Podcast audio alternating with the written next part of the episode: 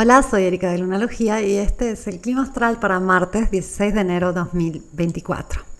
Luna ingresó al signo de Aries. Aquí somos más directos, más sinceros, más activos. Eh, hay un poco un cambio en el zodíaco cuando la luna pasa de los signos de agua a los signos de fuego. Si te fijas, siempre los signos de agua son seguidos por signos de fuego. Todo tiene su sentido en el orden natural. Entonces, siempre que pasamos de un signo de agua a un signo de fuego es como que, ok, este, algunos sienten que les vuelve el alma al cuerpo, eh, ya que nos da mayor energía, nos da mayores ganas de movernos, a veces mayores, mayor voluntad o impulso hacia aquello que en este caso necesitamos por tratarse de la luna. La luna siempre nos habla de qué necesitamos para sentirnos plenos, para sentirnos seguros, eh, para sentir que todo está bien, ¿no? Entonces con la luna en Aries probablemente tenemos que ser muy directos para sentirnos seguros o pasar a la acción. Y Venus también se encuentra en un signo de fuego, está en el grado 21 de Sagitario, donde va acercándose a una cuadratura con Neptuno, que está en el grado 25 de Pisces. Y Sol empieza cada día más acercarse a Plutón. El viernes 20 vamos a tener al Sol pasando el signo de Acuario y este sábado 21 lo va a hacer eh, Plutón. Pero lo hacen de manera este, bastante junta, se van a este, unir al final de Capricornio para luego ambos ingresar a Acuario. Y esto se va a sentir intenso.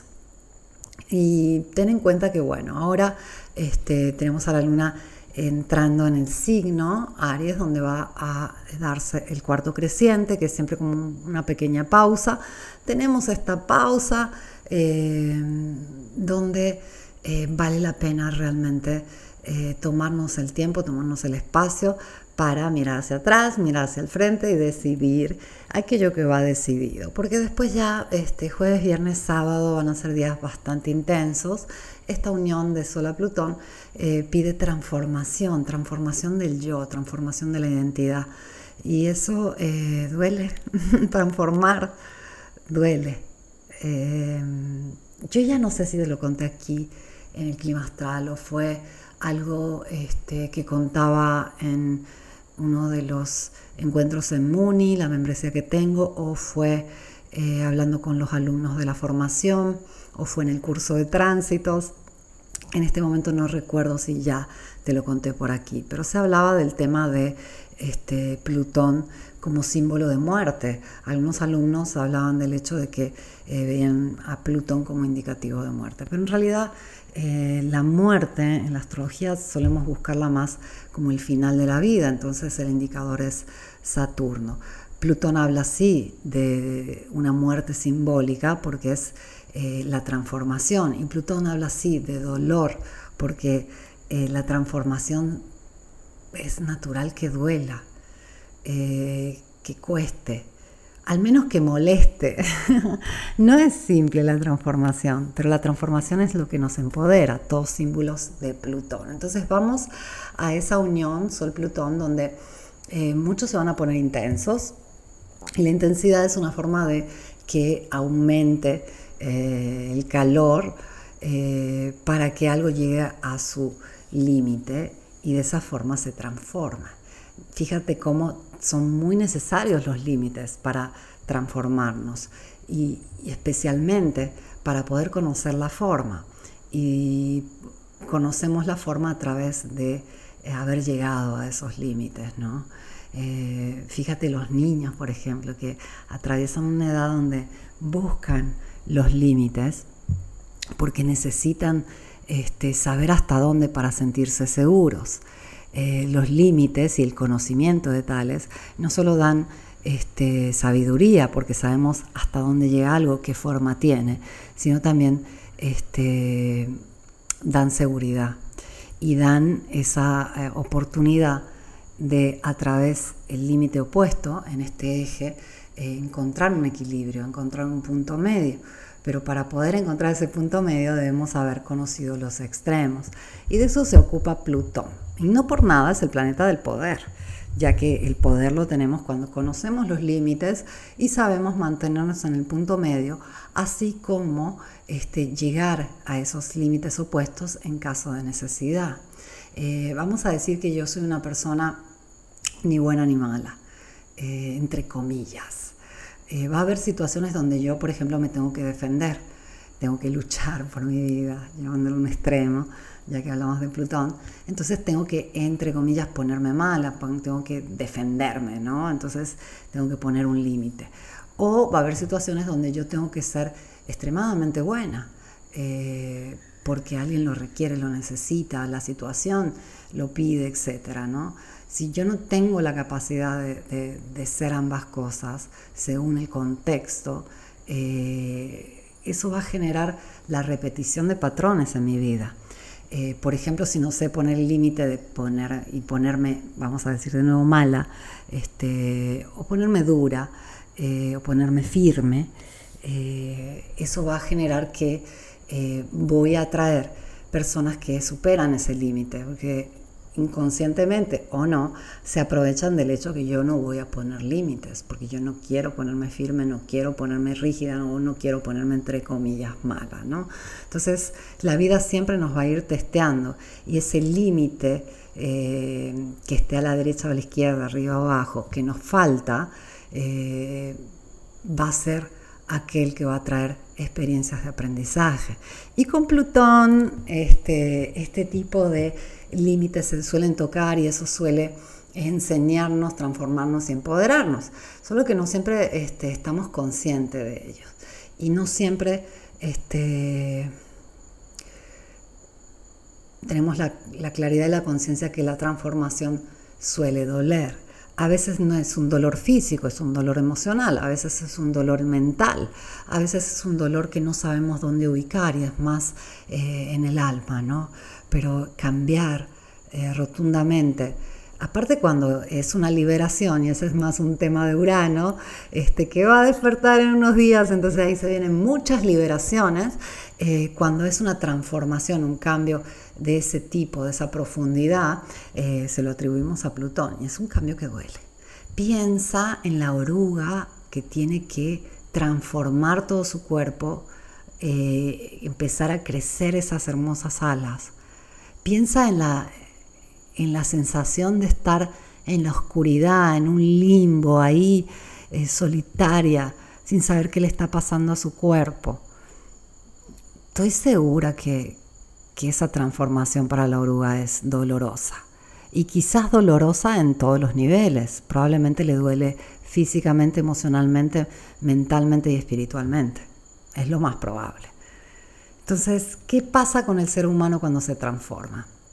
Yo estuve, por ejemplo, voy a hacer un ejemplo muy este, cotidiano y bastante básico, estuve eh, ocupada con varias cuestiones eh, las últimas seis semanas o así, entonces dejé de hacer el ejercicio que normalmente hago y cuando lo retomé eh, ayer, hice algo que para mí es normal, ¿no? Un ejercicio normal y hoy tengo las piernas que me duelen muchísimo.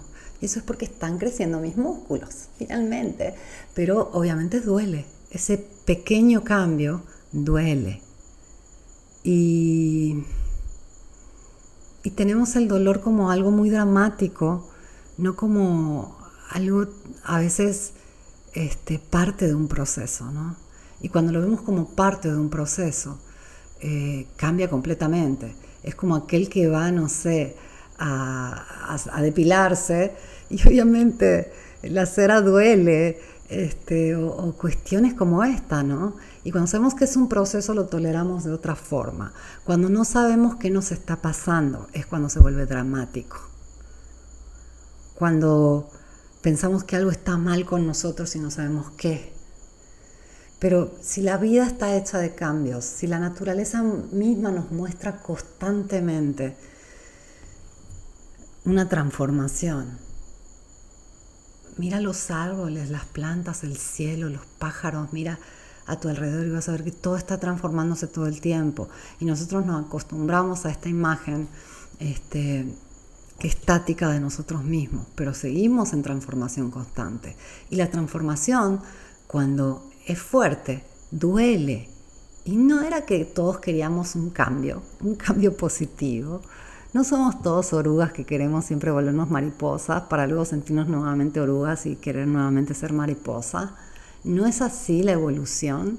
Entonces, a veces el dolor, ayer te hablé del dolor cuando sana algo, ¿no?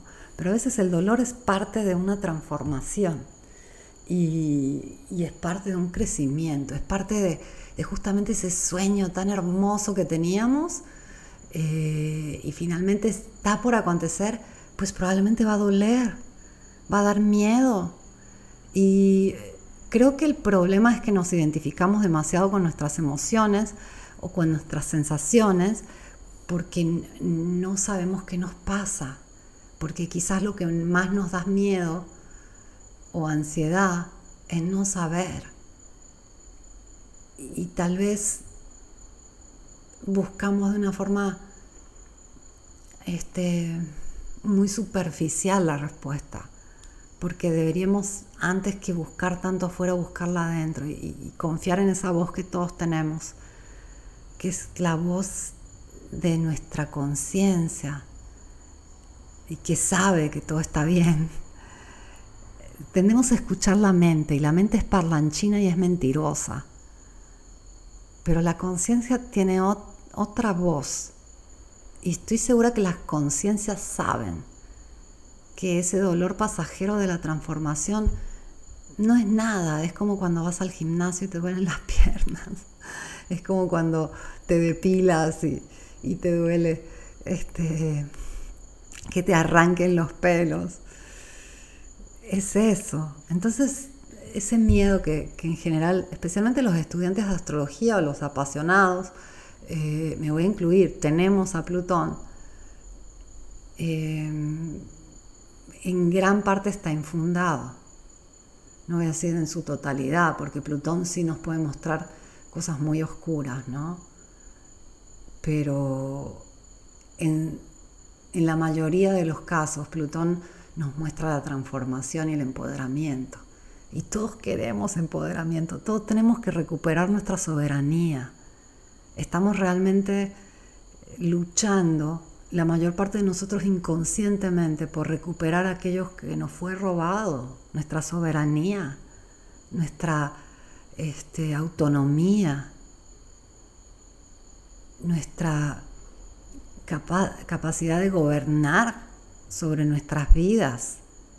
Eso es algo que le fue robado a la mayor parte de la gente. Y eso representa el sol en una carta natal. Como eres rey y autor de tu vida. Como eres soberano. Todos vinimos a ser soberanos de nuestras vidas. Y es el miedo que lo impide.